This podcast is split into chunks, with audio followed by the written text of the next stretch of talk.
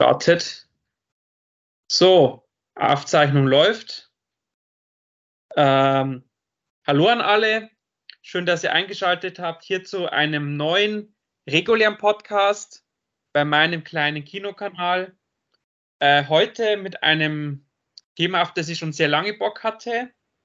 Ähm, und natürlich auch passend zum Kinostart des neuesten Filmablegers. Ähm, und wen holt man sich natürlich bei so einem coolen Thema wie Conjuring dazu als nicht Moritz? Schön, dass du heute dabei bist. Ich dachte, du sagst die Nonne oder so. wen holt man sich bei The Conjuring natürlich dazu? Die Nonne oder die ja, Warrens. Die steht, ich stehe gerade hinter dir. Ach so, na, dann ist ja gut. Perfekt. Perfekt. Sie winkt gerade hallo, Kamera. hallo an alle da draußen und äh, freut mich dabei zu sein und über eine Reihe zu reden, deren Original, äh, Hauptableger gut sind und alles dazwischen und davor und außerhalb ist so lala. Meiner Meinung nach. Aber wir reden heute mal drüber. Genau, also es geht ja heute ums Conjuring-Universum, äh, weil ja jetzt ganz frisch äh, dann Nan 2 in den Kino startet, wo ich ja, du weißt, ich bin ja großer Conjuring-Fan und ich mochte ja den ersten äh, Danan. Ich habe natürlich ja auch ich habe natürlich die Tage nochmal geguckt. Ich äh, bin natürlich ah, nee. eingedeckt mit äh, äh, The Disc und ähm, wie gesagt, startet jetzt in den Kinos. Äh, übrigens nicht zu verwechseln mit einem anderen Danan, den habe ich natürlich auch da. Das ist so ein spanischer günstiger Horror, der heißt auch Danan, hat aber mit Conjuring nichts zu tun. Ähm, geht zwar auch um eine böse Nonne in dem Film, aber äh, bei der Nun geht es ja um einen Dämon in Nonnengestalt, äh, den Valak. Den kennen wir ja auch schon aus Conjuring 2, der bin natürlich auch da. Ist ja mein liebster Conjuring-Film. Und ähm, genau, du hast ja schon so ein bisschen durchklingen lassen. Der Nun Teil 1 war für dich eher eine Enttäuschung. Kann man sagen. Frage, wirst du den zweiten Teil trotzdem angucken oder lässt du ihn aus? Äh, ich war erst skeptisch, habe dann auf Instagram eine Freikarte gewonnen. dann dachte ich mir, okay, dann guckst du dir halt an, jetzt hast du schon diese schöne Karte, du gewinnst mal was, bist mal glücklich. Der Film wird dich wahrscheinlich nicht glücklich machen, aber du gehst trotzdem ins Kino. ja, ist er jetzt der erste große äh, Horrorfilm äh, auf dem Weg Richtung Halloween?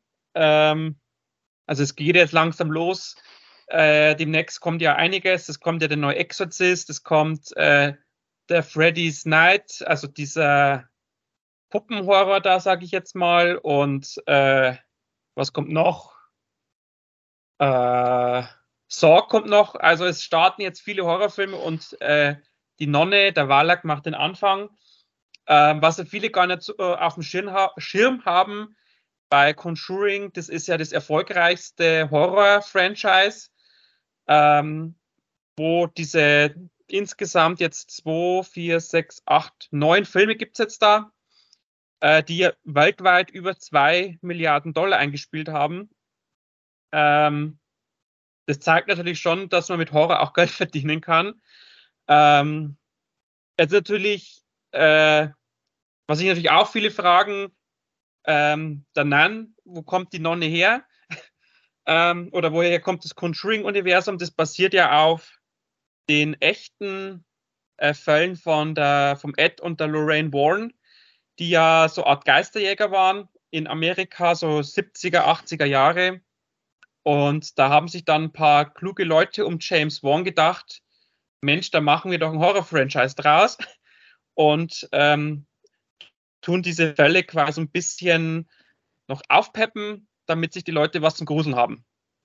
Also stimmst du mir da überein oder sagst du da, das ist, äh, also ich glaube, dass, äh, dass, dass du ja auch da ein bisschen belesen bist, du hast es ja auch so mitbekommen mit diesen äh, wahren Fällen. Ähm, warte, wie siehst du das, wenn man solche, solche Geistergeschichten verfilmt oder so potenzielle Geistergeschichten? Also, ich habe mich ja danach natürlich belesen, wenn man die, ich glaube, ich habe den ersten zu, logischerweise zuerst gesehen von The Conjuring oder habe ich Annabelle? Ich weiß gar nicht. Ich glaube, ich habe den ersten Conjuring zuerst gesehen. Und Da wird ja dann, glaube ich, sogar eingeblendet, dass, dass das auf irgendwie realen Ereignissen passiert. Auch der zweite Teil, aber zu dem kommen wir später. Und dann habe ich mich natürlich mal belesen und dachte mir, okay, klingt interessant, aber klingt auch so, als hätten die gewaltig was an der Klatsche gehabt. Hm. Äh, und ich muss sagen, es ist schon spannend darüber zu lesen. Und ich finde es auch interessant, dass sich James Wan da gedacht hat, lass mal einen Film draus machen. Und es hat ja auch geklappt. Die ersten beiden Conjuring-Filme sind, die haben das Rad nicht neu erfunden, aber die sind unterhaltsame. Ähm, halb Exorzismus, halb, ja, keine Ahnung, Grusel, wie soll ich es nennen? Es sind einfach gute Horrorfilme für einen schönen Abend, wenn man sich ein bisschen gruseln will. Ähm, für Hardcore-Horror-Fans oder Hartgesonnene ist es jetzt vielleicht etwas zu wenig, aber es ist sehr atmosphärisch. Also zumindest die ersten beiden. Ähm, ich mag den zweiten ja auch noch ein bisschen mehr. Du magst ihn wahrscheinlich auch am meisten, hast du ja eben gesagt. Ja, das ähm, ist halt aus ähm. diesem, aus diesem Franchise ist das mein liebster Film. Und dann kommt schon der Nan. Bei mir ist es ein bisschen anders. Bei mir kommt Conjuring 2, dann kommt Conjuring 1, muss ich sagen. Der zweite ist halt nochmal krasser, glaube ich, weil der spielt erstmal in diesem, in diesem schmierigen London-Haus mit diesem alten, komischen Geist da. Das war mir noch ja. etwas eklig. Das war mir noch etwas ekliger als im ersten Teil, muss ich gestehen. Ich meine, der erste Teil hat auch tolle Szenen mit diesem Schrank und so. Aber der erste Teil ist am Ende halt auch nur so ein Exorzismus-Film wieder. Ich meine, der hat auch noch ein bisschen mehr zu bieten. Mhm. Ähm, bin ich noch zu hören? Ja, ja, natürlich. Weil er war gerade irgendwie, ist gerade was auf meinem Bildschirm aufgeploppt und Skype war auf einmal weg. Jetzt war ich verwirrt.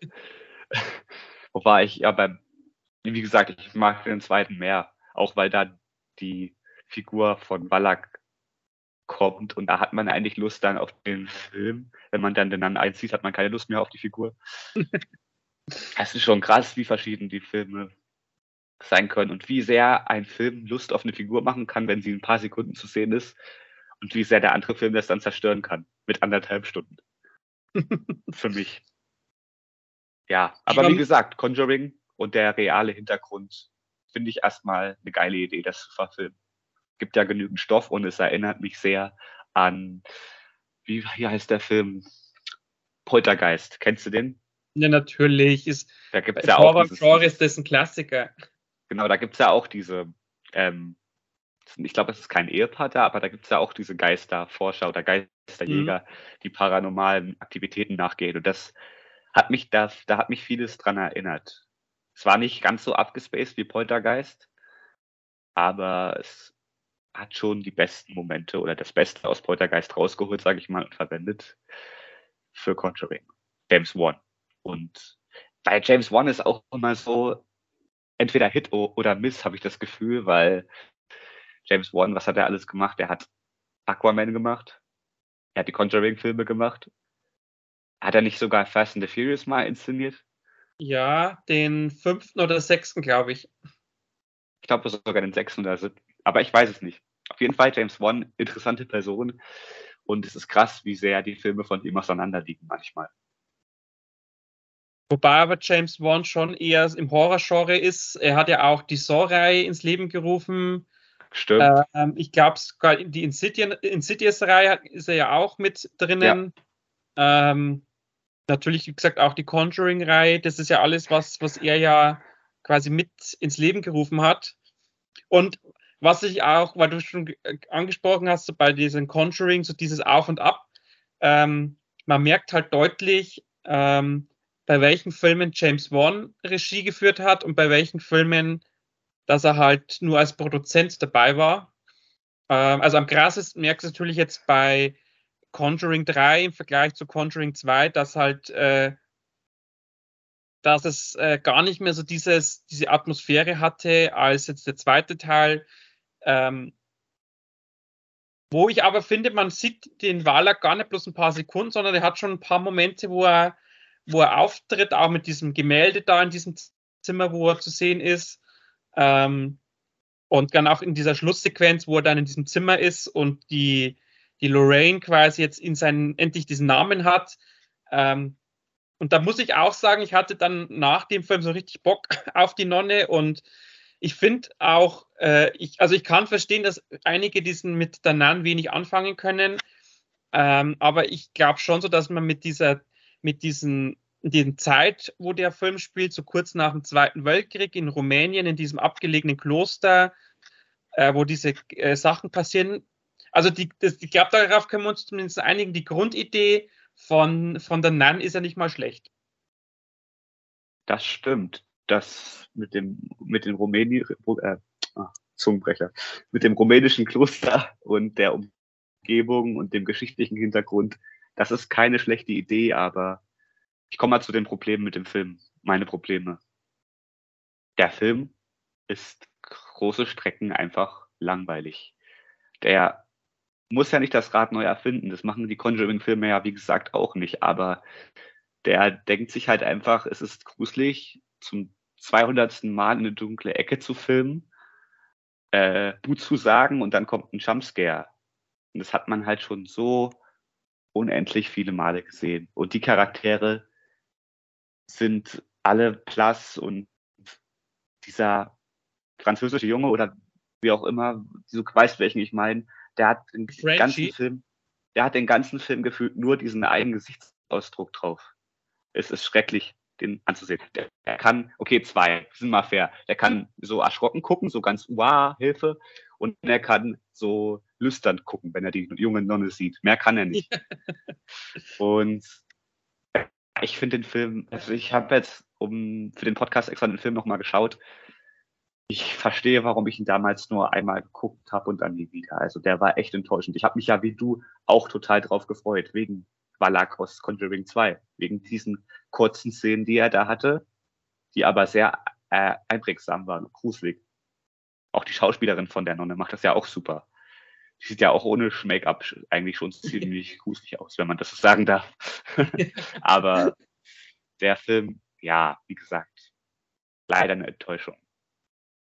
Ähm, was wollte ich noch sagen? Ich freue mich trotzdem auf den An 2. Ich bin natürlich immer positiv gestimmt, wenn ein neuer Film kommt und ich bin kein Pessimist, also mal gucken, was das wird. Ich freue mich trotzdem drauf, weil der Trailer war ja schon mal ganz atmosphärisch eigentlich. Ja, und die ersten Kritiken lassen wir mal äh, David Hein aus, äh, sind ja doch äh, recht positiv. Ähm, die teilweise erloben, dass er gruseliger ist als der erste, dass er äh, noch atmosphärischer sein soll und er spielt ja auch ein paar Jahre nach dem ersten Teil, diesmal in Frankreich, in einem, glaube ich, in einer Art Kloster oder Nonnenschule oder was das ist. Ähm, Internat soll es sein. Oder Internat.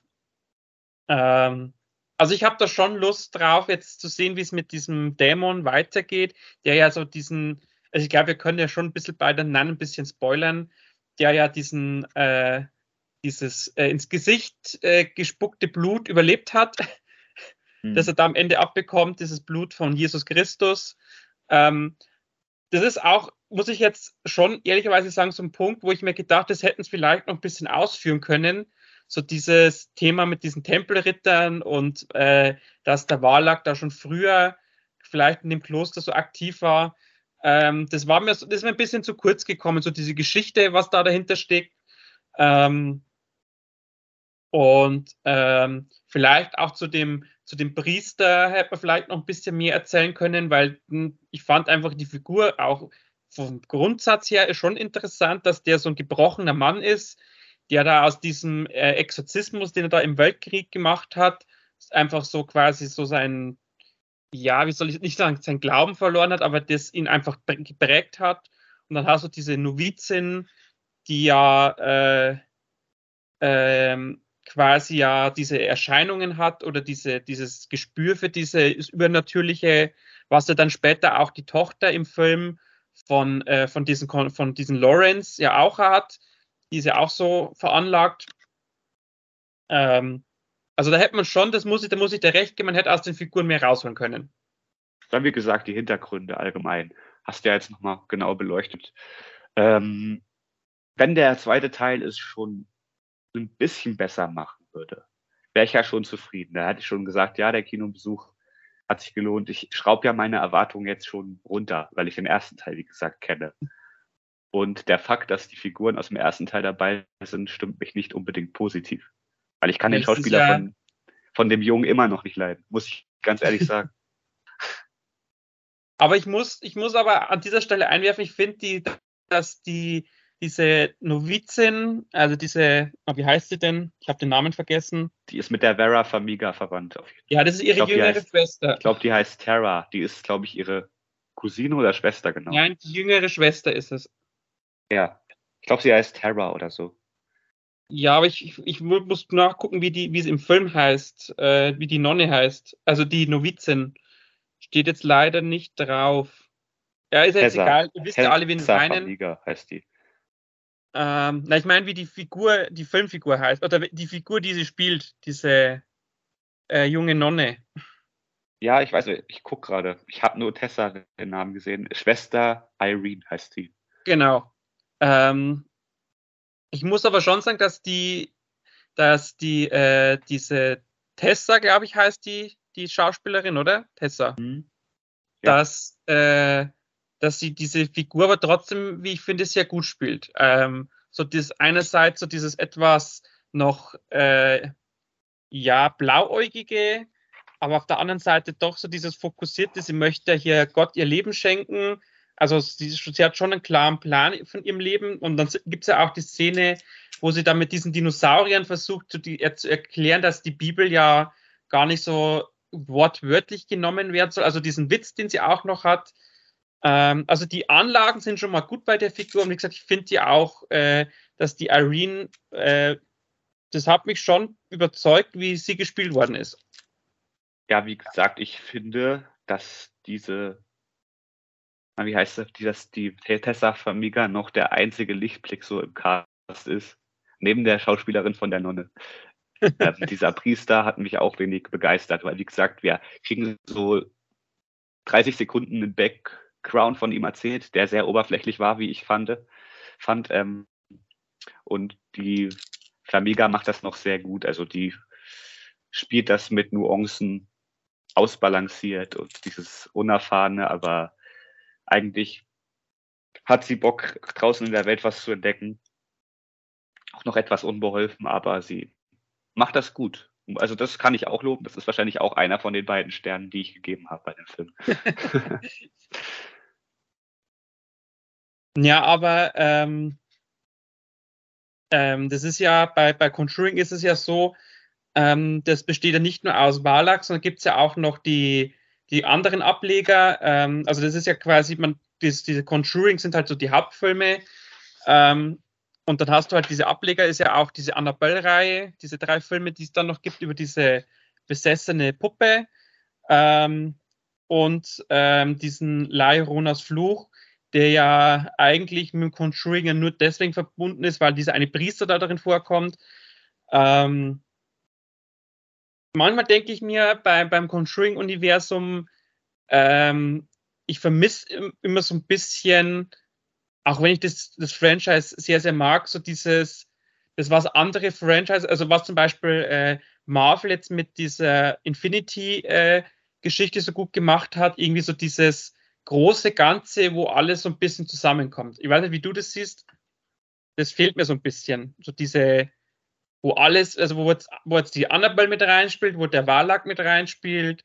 Äh, wie gesagt, die Frage ist halt, ab wie willst du das bei so einem Horror-Franchise mit eigentlich abgeschlossenen Geschichten machen?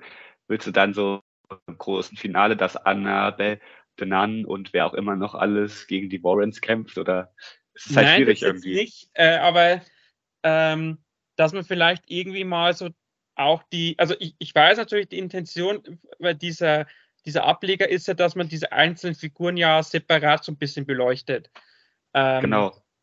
Und natürlich hast du ja auch in den Annabelle-Filmen, du hast bei The Nun, du hast ja diese, diese, äh, äh, diese Warrens hast du ja immer irgendwo äh, in kleinen Szenen, dass du es mal für zwei Sekunden siehst oder so.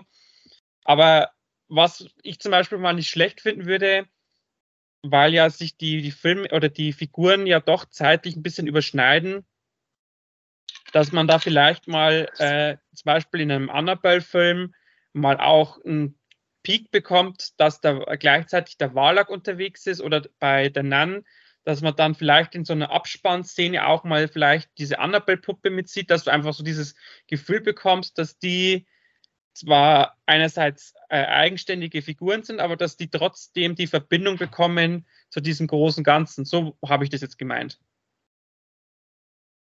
Da fällt mir jetzt auch auf Anhieb nur ein, dass in Conjuring 2 die, also der, der Wallach zu sehen ist. Mehr fällt mir da auch wirklich nicht ein, muss ich sagen. Und du siehst halt in Conjuring die Annabelle-Puppe. Mehr weiß ich auch nicht. Ja, du, du hast schon recht. Ich habe auch das Gefühl, da war von Anfang an nie dieser Plan dahinter, dass das ein Franchise wird, weil dieser Loronas Fluch, das wurde ja erst bekannt, dass der überhaupt mit dem Conjuring-Universum zu tun hat, als der ins Kino kam. Genau. Das wurde ja vorher nicht mal angekündigt. Ich habe den bis heute auch noch nicht gesehen. Ich wollte den eigentlich noch mal als Vorbereitung schauen, aber den gab es nirgendwo, den gab es nicht auf Netflix, den gab es nicht auf Prime. Dann dachte ich, okay, dann ist es halt so. Der soll ja auch nur mittelmäßig sein, also habe ich nichts verpasst anscheinend. Ja, und man muss ja auch dazu sagen, also ich habe den ja gesehen, den Leihrunners Fluch, also jetzt auch nur einmal im Kino damals. Wenn jetzt, wie gesagt, dieser Priester da nicht äh, seine 10 Sekunden Screentime hätte, dann würde es ja die Verbindung auch gar nicht geben. Also du, du hast hier keinerlei äh, äh, Warrens, du hast hier kein Wallach, du hast hier, also die, die, diese, diese Geschichte wird diese Mutter da, wo quasi diese Kinder da holen möchte, das hat ja so eigentlich mit diesen ganzen äh, Sachen, was diese Warrens gemacht haben, ja gar nichts. Und das ist, wie gesagt, nur diese eine Figur, die die, diese Verbindung herstellt. Ähm, darum würde ich, also finde ich es immer ein bisschen schwierig, dass man diesen Film damit so ein bisschen mit reinrechnet, weil er halt einfach thematisch mit diesem Franchise eigentlich gar nichts zu tun hat. Auch wenn, wie gesagt, diese Figur da vorkommt. Ähm, aber für mich ist das irgendwie jetzt kein Grund, dass man jetzt den Film äh, mit, mit aller Macht da jetzt hineindrücken will in dieses Franchise. Ich bin mir auch sicher, dass das einfach nur so eine spontane Idee war, dass man diese, diesen Priester damit reinschreibt, ähm, um vielleicht, sag mal, die Leute ja, ich sage jetzt mal auch aus Marketinggründen vielleicht in den Film zu locken. Das war einfach ein Marketinggrund, ja, genau wie du schon gesagt hast, dass mehr Leute da reingehen und sich dann sagen, ey, den haben wir doch schon in den angesehen und das ist ein Film aus dem Conjuring-Universum, lass den mal gucken, der ist bestimmt gut. und ja, so das ist alles dahinter. Nicht, aber das ist für mich als auch der schlechteste Film in diesem ganzen äh, Franchise. Ähm, weil er halt einfach, äh, wie gesagt, mit dem Franchise gar nichts zu tun hat. Und ich fand ihn halt auch wirklich, äh, also jetzt nicht schlecht gemacht, aber er war halt jetzt halt, äh, so das Gefühl tausendste äh, Horrorfilmchen, wo es halt um so eine besessene Mutter geht. Hm, ja, wenn ich mich entscheiden müsste, wäre es bei mir wahrscheinlich The Nun oder Annabelle 3. Den fand ich auch ziemlich grottig. Also The Nun oder Annabelle 3. Annabelle 2 mochte ich übrigens mehr als den ersten, sei noch gesagt. ja, da kann ich dir sogar zustimmen. Für mich ist Annabelle 2 auch von diesen drei äh, Annabelle-Filmen der beste. Der hat auch nochmal so so eine andere Stimmung wegen diesen Kindern und diesem Waisenhaus. Und wenn Kinder und Horror und Angst, das ist immer noch mal eine andere Ebene, wie ich finde. Und da hat man sich auch ein bisschen mehr Mühe gegeben, was Kreatives zu machen, glaube ich. Also ich habe den nicht mehr so gut in Erinnerung, aber ich glaube, deswegen mochte ich den. Ja, der hat auch, äh, wenn ich mich recht erinnere, noch einen recht namhaften Cast. Äh, äh, also ich, wie gesagt, ich bin äh, großer Conjuring-Fan, aber ich habe jetzt äh, nicht jeden Film und jede oder jeden einzelnen Film jetzt halt gleich in Erinnerung. Ähm, ähm, oder ich mag jetzt jeden gleich. Ähm, ich, ich habe auch nicht jeden Film zu Hause in der Sammlung stehen. Also ich warte, bis es da irgendwann mal so eine schöne große Box gibt, wo alle drin sind. Ähm, dann würde ich den mir auch mal zulegen. Ähm, aber ähm, es ist halt ähm, allgemein das Thema, oder wo ich mich auch immer frage, warum muss man äh, manche äh, äh, Geschichten noch unnötig in die Länge ziehen. Also ich, für mich hätte es gar keine drei Annabelle-Filme gebraucht. Ähm, ich wäre mit ein oder zwei schon zufrieden gewesen. Lieber hätte man diesen Crockett Man noch gemacht, der ja jetzt nicht kommt, den haben sie abgesagt. Ähm, der kam ja auch in Conjuring 2 vor, dieser kraxlige Typ da, der da durch das Treppenhaus läuft. Den fand ich auch richtig stark. Da hätte ich mich ähm, auch über den Film gefreut, aber naja. Da habe ich mir dann gedacht, lieber hätte man doch den Film gemacht als eine Annabelle 3. Ja, ich fand den ersten Annabelle schon scheiße. Ich mochte nur den zweiten, wenn ich ehrlich bin. Es hat aber auch wahrscheinlich daran was damit zu tun, dass der Regisseur von Annabelle 2, der hat vorher Lights Out gemacht, der auch von James Wan produziert wurde. Den mochte ich eigentlich auch ganz gerne. Der war solide, oder? Mhm. Das ist der, wo immer das Licht ausgeht und dann. Genau. Ja, du weißt, welchen ich meine. Aber der hat auch zum Beispiel die beiden Shazam-Filme gemacht, die ja auch solide sind. Vielleicht hängt das damit zusammen, dass der zweite Annabelle ganz gut ist oder ganz okay. Aber eins muss ich trotzdem zu Annabelle sagen, ich finde es trotzdem cool, dass man so diese, diese Puppe auch ein bisschen durch diese Spin-off-Filme ein bisschen beleuchtet bekommt. Ähm, weil die ja auch in, in ersten Conjuring ja so eine doch durchaus interessante äh, äh, Rolle einnimmt. Ähm, vor allem auch in Bezug auf dieses mysteriöse Zimmer, was die Warrens haben, äh, wo diese ganzen Relikte drinstehen, wo ja quasi keiner rein darf. Und, das gibt's ja heute ähm, noch. Bitte? Das gibt's heute noch. Ich würde zu gern mal rein und diese Puppe anfassen. ja, dann müssen wir dann beide nach verflucht. Amerika fahren. Das machen wir nächsten Sommer. und äh, wo war ich stehen geblieben? Also wie gesagt, ich finde, ähm, wenn dieses Conjuring-Universum, und das, das ist, glaube ich, das, was, was mich bei diesen Annabelle-Filmen noch am meisten überzeugt, dass man da oftmals oder immer wieder auf, auf dieses Zimmer zurückkommt. Ähm, vor allem, wenn dann diese Tochter dieser Warrens da, da äh, reingeht, wie sie da mal alleine zu Hause auch ist, weil die Eltern ja weg sind. Und dann quasi entfesselt sie diese Puppe aus diesem Glaskasten, der durch den Priester ja quasi gesegnet ist, dass das Böse drin bleibt. Ähm, das, wie gesagt, das hat mich so ein bisschen bei diesen Annabelle-Filmen gehalten. Ähm, einfach, dass man dieses, diesen Raum wieder bekommt und ich würde mir halt wünschen, dass dieser, dass dieser Raum einfach viel, viel präsenter in dem ganzen Franchise wird. Äh, ich kann nur zu Annabelle zusammenfassend sagen, der zweite Teil ist besser als Megan von diesem Jahr. Aber Megan hat also ja jeder, der Megan. Ja, es ist auch eine Puppe. Puppenfilme.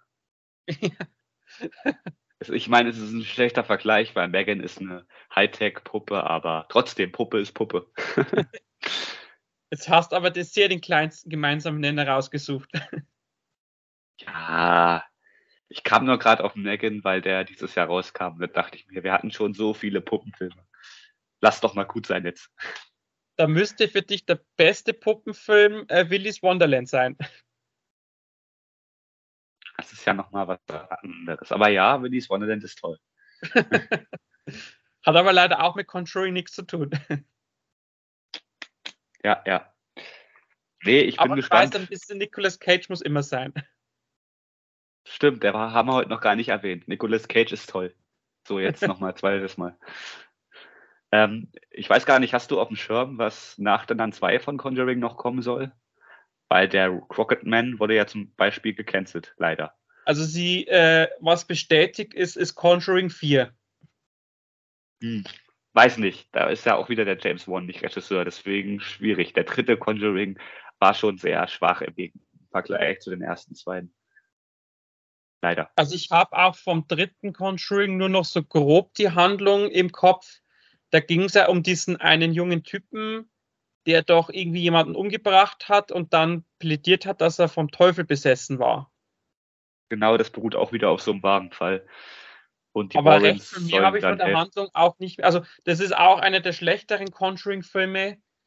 Ähm, und da, also ich habe mich dann auch damals schon ein bisschen geärgert, warum James Wan das nicht zumindest nicht bei den Hauptfilmen noch selber Regie macht. Von mir aus, also er braucht es nicht bei den bei den Spin-offs hier der, der Regisseur sind, aber ich, ich fand es ein bisschen schade, dass er bei, bei, dem, bei dem Hauptfilmen schon nicht mehr dabei sein, also nicht mehr auf dem Stuhl sitzen will. Das äh, geht mir nicht so richtig in den Kopf rein, ähm, warum er sich da auch so zurückzieht. ich glaube, der ist kein Fan von Franchise oder Fortsetzungen, weil der hat ja Saw 1 gemacht, dann keinen anderen Saw-Film mehr. Der hat Insidious 1 gemacht, dann kein, und Insidious 2, na gut, vielleicht dreht er maximal zwei Sachen. Weil er hat Insidious 1 und 2 gemacht, er hat Conjuring 1 und 2 gemacht. Dann hat er Malignant gemacht, vielleicht auch deswegen nicht Conjuring, weil, weil er damit beschäftigt war. Fandest du eigentlich Malignant? Ich fand ich richtig großartig. Okay. Ich weiß, ich war da sehr gespannt. Den viele gar nicht mögen, der auch sehr spalterisch ist beim Publikum, aber ich fand ihn grandios. Ich war sehr unentschlossen, wie viele Punkte ich dem geben sollte, weil der hatte ja nochmal am Ende so einen richtig krassen Dreher. Also da wird er nochmal zu einem ganz anderen Film eigentlich. Mhm. Da fand ich ihn richtig stark, aber so am, also die erste halbe Stunde, Stunde war der schon, schon so der typische Angsthasenfilm wieder mit billigen Jumpscares, muss ich sagen. Aber der hatte auch gute Momente, da muss ich dir recht geben. Also ich bin da hin und her gerissen irgendwie. Aber man ja. muss, also man hat trotzdem bei, äh, bei Malignant gemerkt, äh, dass, äh, dass jetzt James Wan Regie führt, weil er hat, hat trotzdem immer in seinen Filmen noch so etwas drinnen, das was halt andere Regisseure nicht haben. Also du, ich finde schon, man merkt es bei einem Film, äh, ob James Wan den bloß produziert hat oder ob er auch Regie geführt hat. Ist jetzt meine klare Meinung. Darum, wie gesagt, merkst du auch beim Conjuring-Universum, dass, äh, dass diese zwei ersten Conjuring-Filme halt richtig stark sind. Ähm, und dass halt so der Rest halt, jetzt wie gesagt, meiner Meinung nach dann, dann ausgenommen, halt dann doch äh, teilweise schon stark abfällt. Ja, bei Conjuring hast du halt diese Atmosphäre in den ersten beiden Filmen und noch recht originellere Ideen als in den anderen Ablegern. Bei Malignant oder Malignant, da fällt mir ehrlich gesagt gar nicht mehr so viel zur Handlung ein.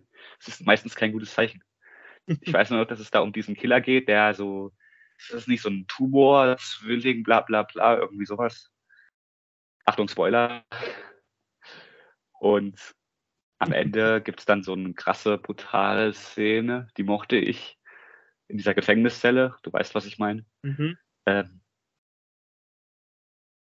also da hat er gezeigt, dass er krass wieder krasses Zeug inszenieren kann. Da hat man auch so eine Handschrift gesehen, aber sonst fand ich, das war ein sehr untypischer Film für James Gunn.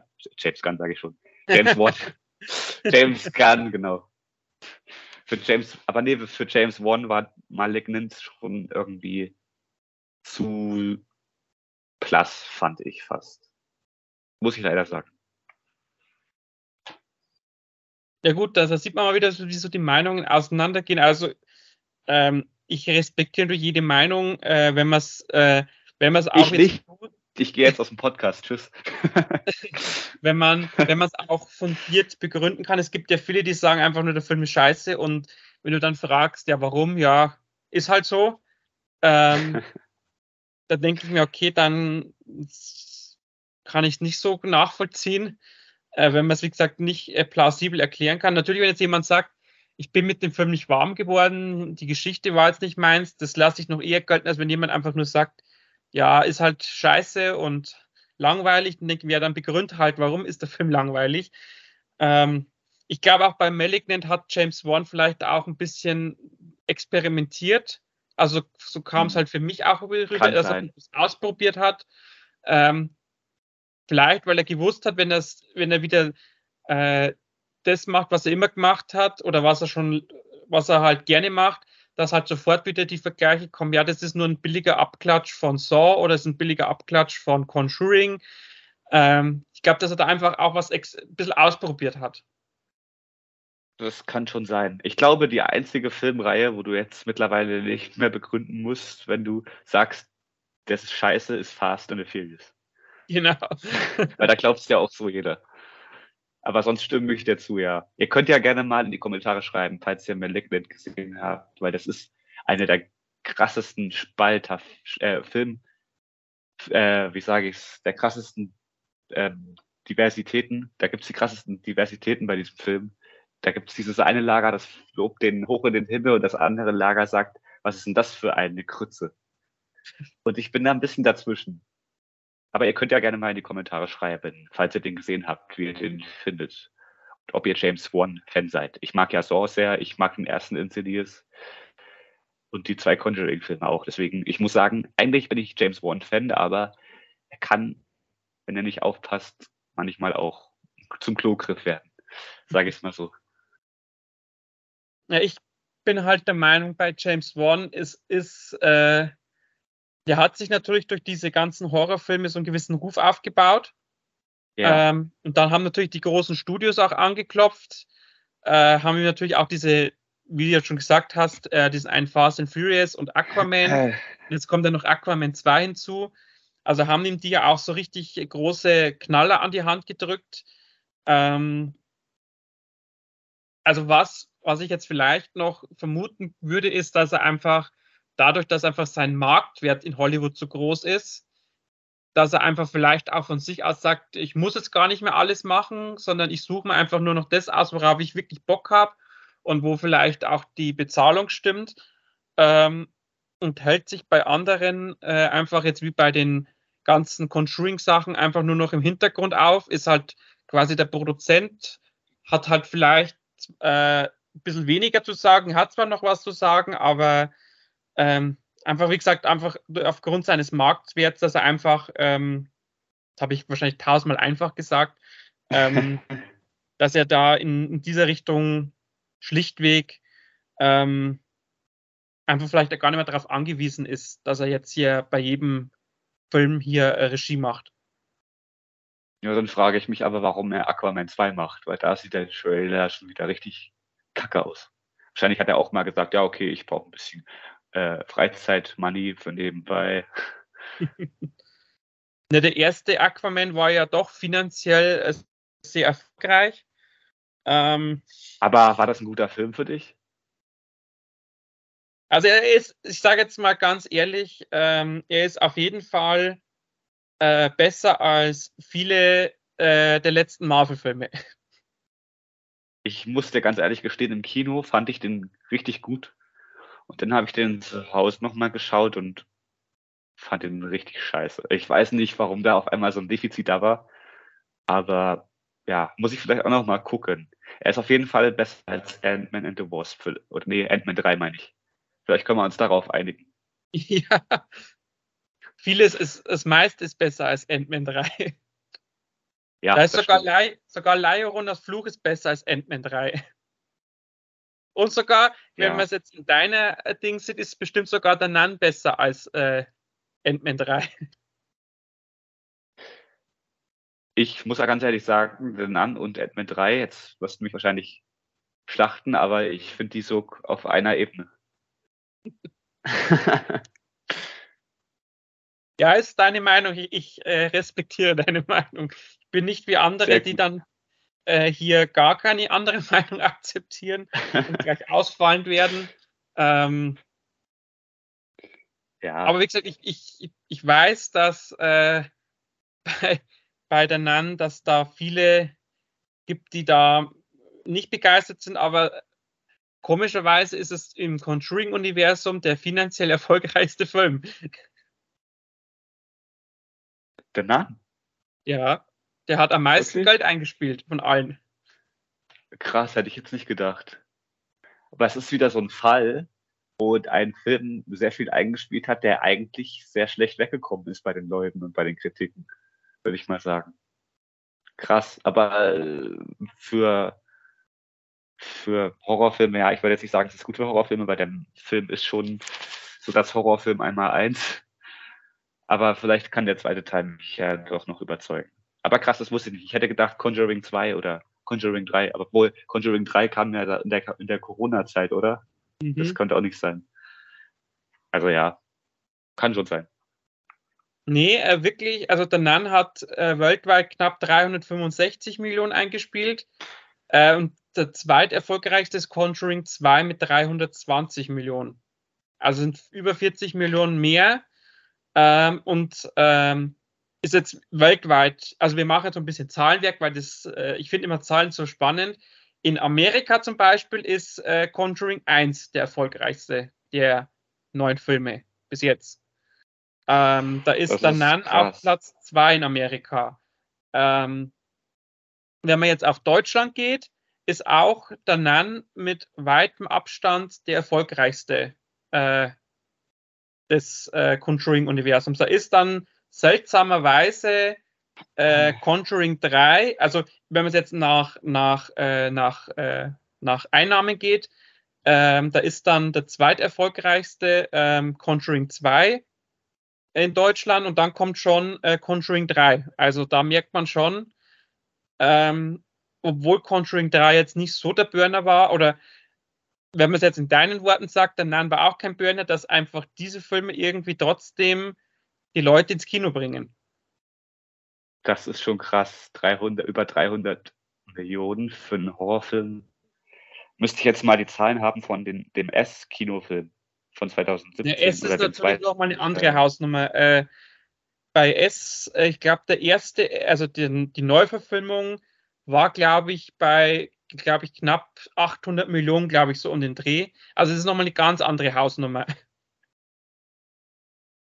Sicher 800? Also der, der so um den Dreh, äh, glaube ich. Ich schau mal äh, nach. Das, ähm, und der zweite S war nicht ganz so erfolgreich, aber die zwei S-Filme sind auf jeden Fall die finanziell erfolgreichsten Horrorfilme. Das kann ich mir Also als Einzelfilme gerechnet. Äh, äh, äh, ähm, ich schaue. Gut, da steckt aber auch eine, natürlich eine ganz andere Basis dahinter. Es ist natürlich Stephen King. Es gibt natürlich die, die ersten oder den, den ersten, oder war der erste auch gesplittet, das Original? Ich weiß jetzt gerade gar nicht. Ob der, weißt du das zufällig, ob der erste S auch gesplittet war? Schon, oder? Aus den 90er Jahren. Der erste S, das war ein Fernsehfilm. Und der wurde fürs Fernsehen gesplittet, aber die Blu-ray ist eine lange Fassung. Okay. Also das ist früher im Fernsehen gezeigt worden als Zweiteiler, aber wahrscheinlich hintereinander direkt oder am nächsten Abend halt. Und die Blu-ray, die habe ich ja stehen, das ist ein drei Stunden noch was Film. Also ja, der ist nicht mehr gesplittet. Hier steht der S1 von 2017. Ähm, hatte Produktionskosten von rund 35 Millionen US-Dollar und hat an den Kinokassen ungefähr 701,8 Millionen eingenommen. Das ist krass. Wow. 117 der weltweit erfolgreichsten Filme aller Zeiten. Ja. Na, wie gesagt, bei S hast du einfach diese, diese ganz, das ist einfach, äh, Stephen King ist natürlich ein ganz anderer Name jetzt äh, im Horrorgenre. Ähm, und man muss auch, auch dazu die Clownsfigur. Genau, alles in der Roman drumherum. Hm. Ähm, ähm, was wollte ich sagen? Äh, genau, Pennywise, äh, das ist einfach ein, eine, eine, Figur, die gibt es halt auch schon viel, viel länger. Ähm, aber ich muss sagen, ähm, äh, ich glaube schon, dass äh, Wallach auch so in 20 Jahren vielleicht im Horrorgenre so einen Kultstatus haben wird, diese Horrornonne. Also das bin ich mir sicher, ähm, dass, äh, dass diese Figur auch äh, bei, im Horrorgenre, dass die da ihre Fußstapfen hinterlassen wird. Hm, weiß nicht. Ich meine, es wurde ja schon oft in so Billigfilmchen äh, kopiert, diese Figur als Horrornonne, aber so ein Kultstatus wie jetzt zum Beispiel ein Terrifier irgendwann besitzen wird oder jetzt schon hat, glaube ich eher nicht. Dafür sind die Filme nicht. Ähm, haben die Filme zu wenig Aufmerksamkeit bekommen. Ich meine, wenn der jetzt wenigstens so brutal wäre wie Terrifier oder so schocki schockierend wie irgendwas, aber so besonders sind die Filme nicht. Und da, ich glaube, bei so, so einer Bekanntheit, da muss auch das Publikumsecho groß sein und der Hype.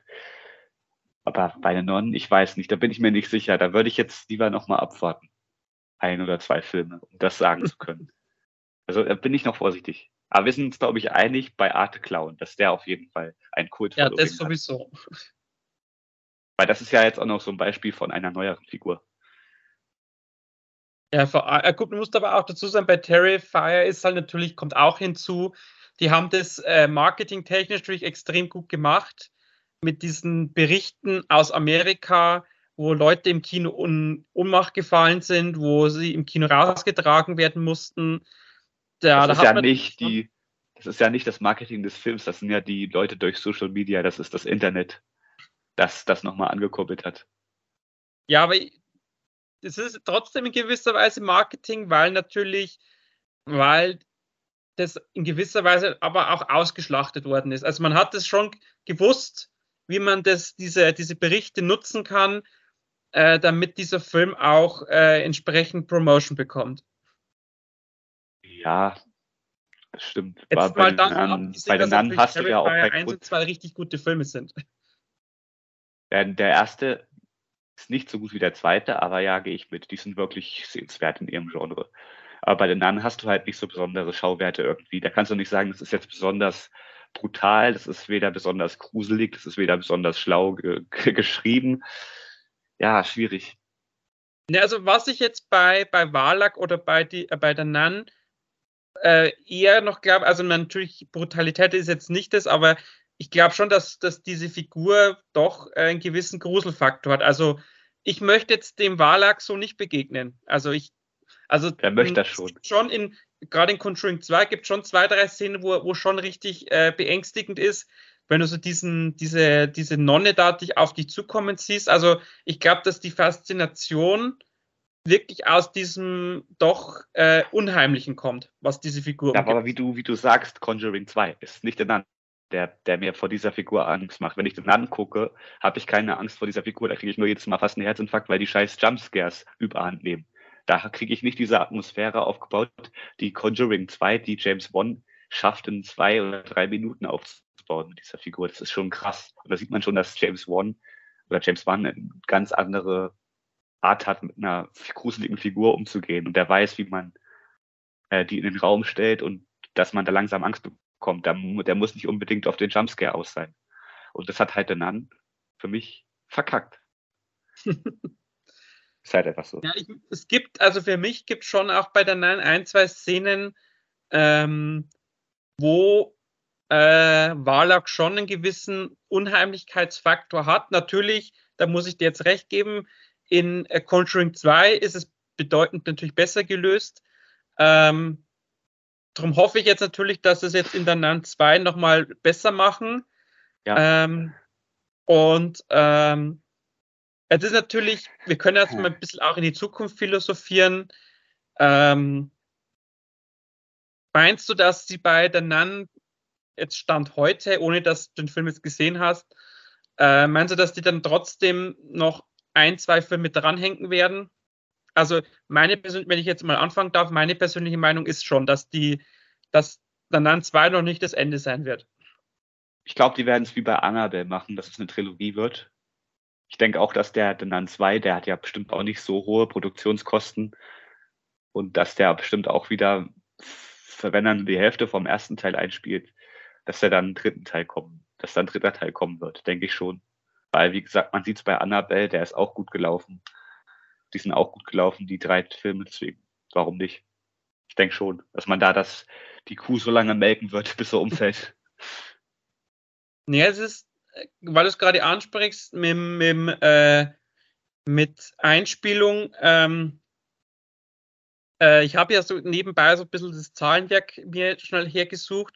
Also der NAN 2 hat offizielles Budget von knapp 39 Millionen und hat aber jetzt schon, also Stand von äh, heute, hat der Film schon, jetzt muss ich bloß kurz in die Grafik kurz wechseln, dass ich auch hier nichts äh, Falsches sagen kann.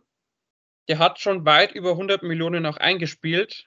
Ähm, der steht jetzt schon bei 160 Millionen. Der läuft wohl schon in den USA oder wie?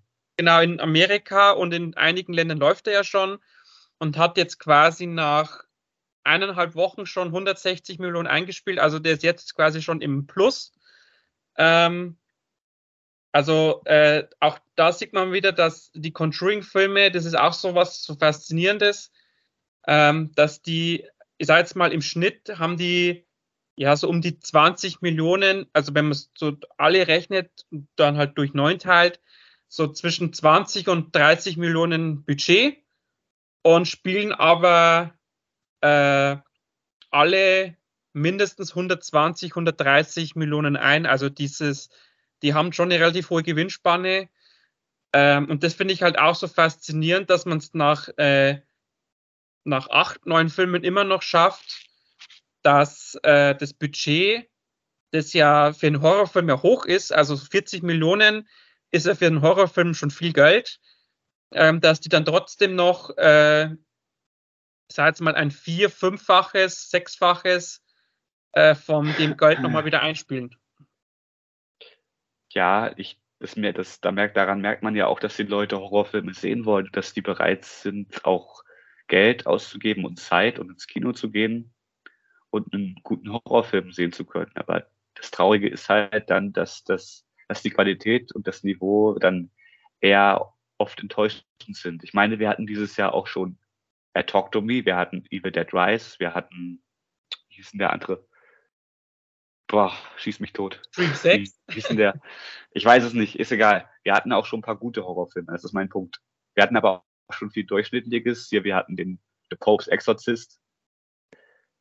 Als den fand ich aber irgendwie, äh, weil du es gerade ansprichst, ich fand ihn, also er war jetzt natürlich kein Glanzleistung, aber ich fand ihn trotzdem irgendwie so im Nachgang äh, trotzdem nicht mal so schlecht ich sage ja, durchschnittlich ist ja auch nicht schlecht, aber es ist nichts, was man noch nicht, nicht schon gesehen hätte und nichts, was nicht schon in dem Film erzählt wurde. So, so meine ich es ja. Es ist ein Exorzismusfilm.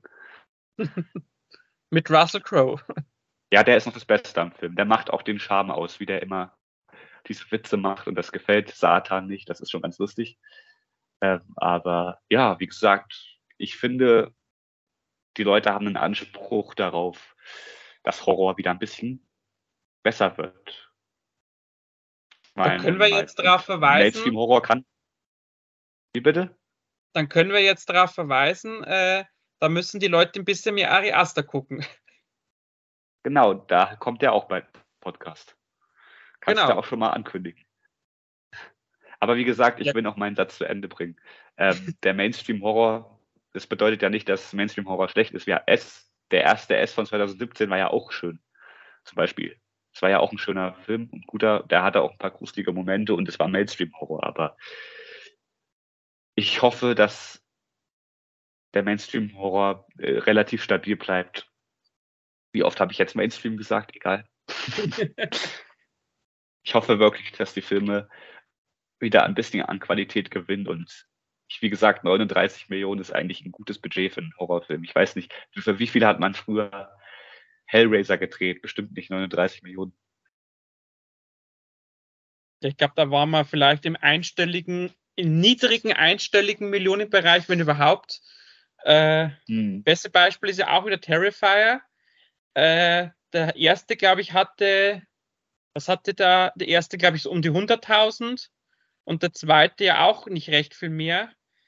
Ähm, natürlich kann es jetzt nicht, die nicht eins zu eins natürlich vergleichen, weil die ja jetzt nicht dieses ich glaube, Terrifier 2, glaube ich, hat 16 Millionen eingespielt weltweit. Das hört sich jetzt mal wenig an. Aber wie gesagt, der Film hat nur ein paar hunderttausend gekostet. Da ist natürlich schon ein, das Verhältnis natürlich ein ganz anderes.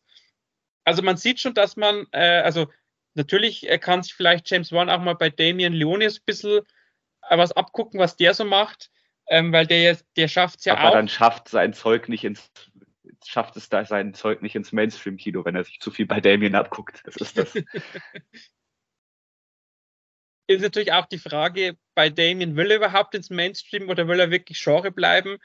Ähm, aber weil, weil, weil du jetzt gerade deine Meinung zu dem Mainstream, also ich denke, bei Mainstream-Horror, ähm, also ich habe so ein bisschen die Befürchtung, dass es so vom Level her so ein bisschen bleibt, wie es jetzt ist.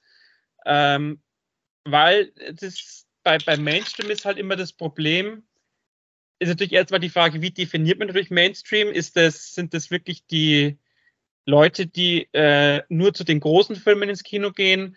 Würde ich jetzt mal sagen, das ist für mich Mainstream. Ähm, ja, immer nicht, die gleichen Abläufe und viele Jumpscares. Das ist für mich Mainstream.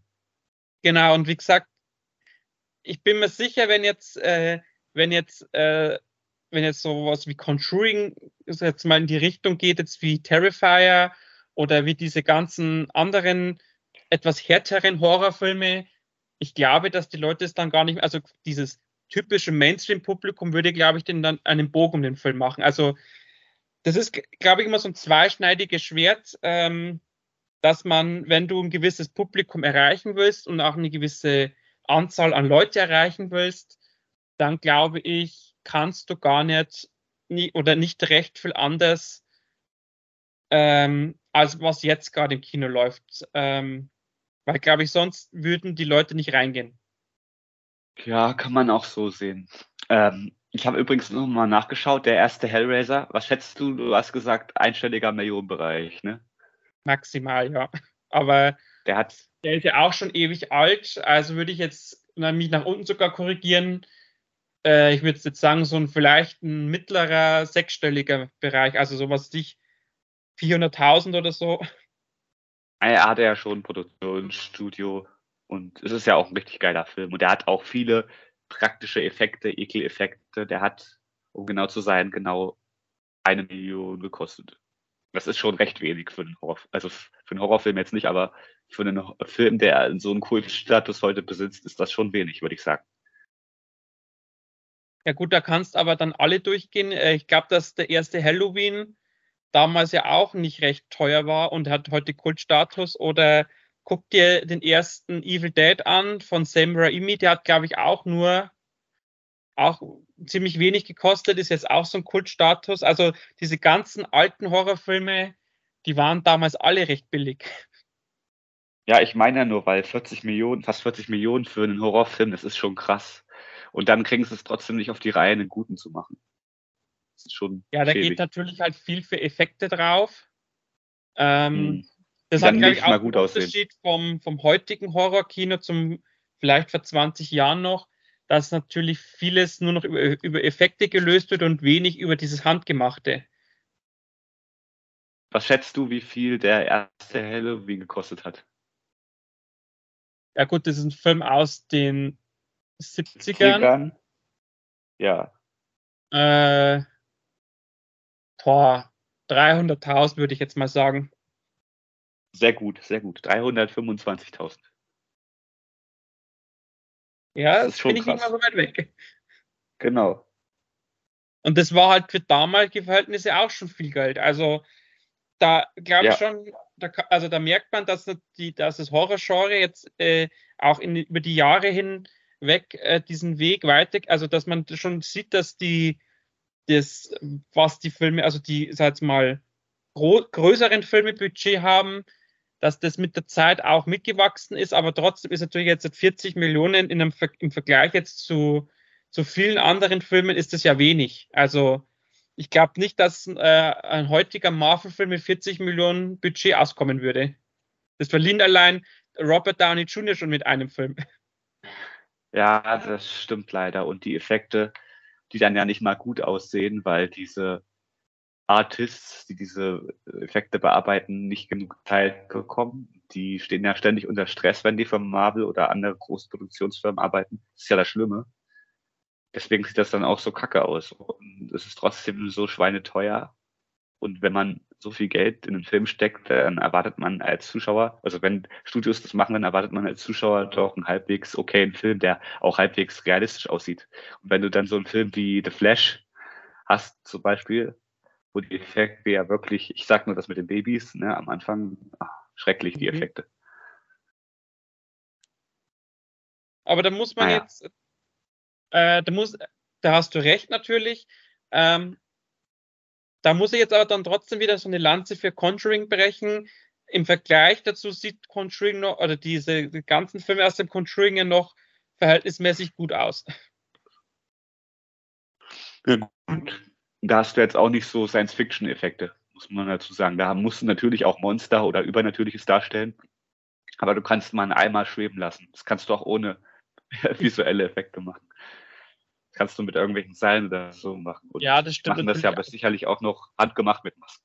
Also da geben die sich Mühe, da habe ich erst recht. Aber stell dir mal vor, die würden das alles mit solchen Effekten wie Marvel machen, wie schrecklich das dann aussehen würde. Also das will auch keiner. Das stimmt, ja. Ja, dann würde ich sagen, wir sind schon wieder bei fast einer Stunde. Ähm, ja. Also wie gesagt, ich freue mich auf der NAN 2. Also ich freue mich sogar sehr auf der NAN 2.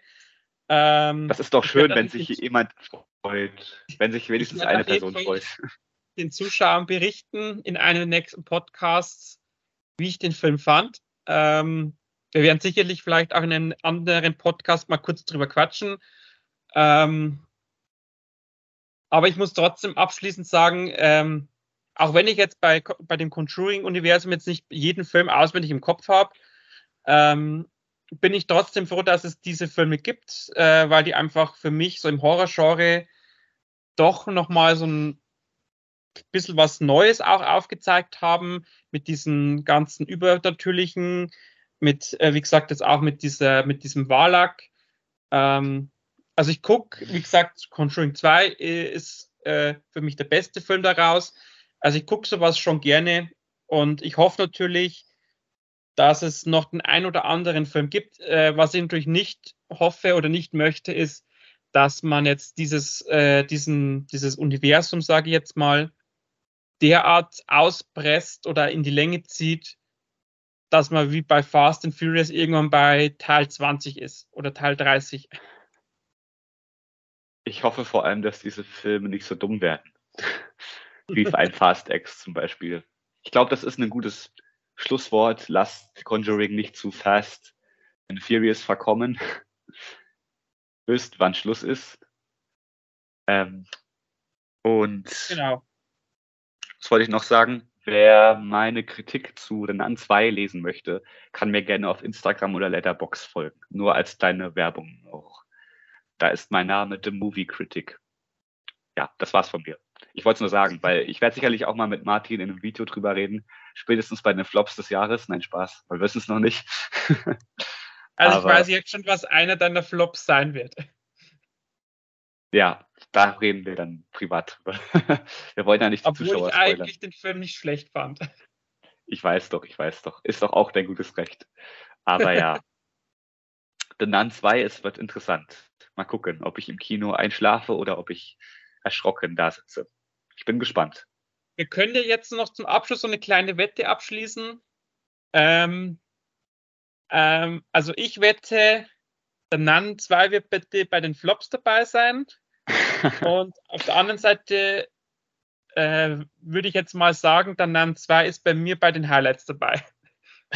Wow, würdest du das jetzt schon sagen? Und was ist, wenn du dann ganz enttäuscht aus dem Kino kommst und, ich ganz, und ich ganz entzückt und sagt dann, der Danan 2 muss auf Platz 1. dann ist er zumindest bei einem von uns in der Top-Liste dabei. ja, ja.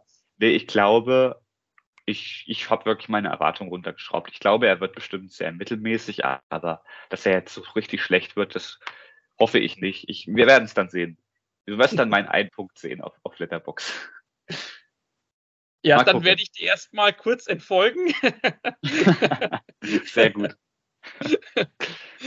Und wenn du Captain Marvel 2 gut bewertest, ich dir auch. Stimmt, der kommt ja auch noch. Ja, ja. Oh je, oh Schreck, lass nach. ja, dann müssen wir auch noch mal den Podcast vorher machen. Ja, ja. Aber nicht über Captain Marvel 1. Bitte nicht. Es wird die Hölle für mich. Nein, wir werden es vielleicht in einem Podcast mit einbauen. Okay, okay. Ja, okay, das geht. Na gut, dann haben wir jetzt zum Schluss noch mal ein bisschen Spaß gehabt.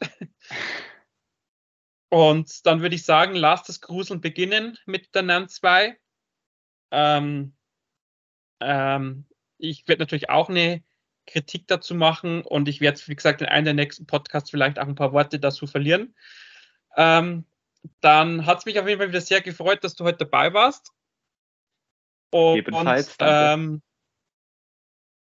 ich freue mich auch schon auf unser nächstes, kann ich hier auch noch ankündigen, auf unseren nächsten Crash Watch. Ähm, jetzt dann im Oktober. Ähm, da bin ich auch schon wieder sehr ganz äh, richtig heiß drauf. Ich ja auch, aber ich habe ehrlicherweise vergessen, welchen Film wir schauen. Irgendwas mit sechs, glaube ich. ja.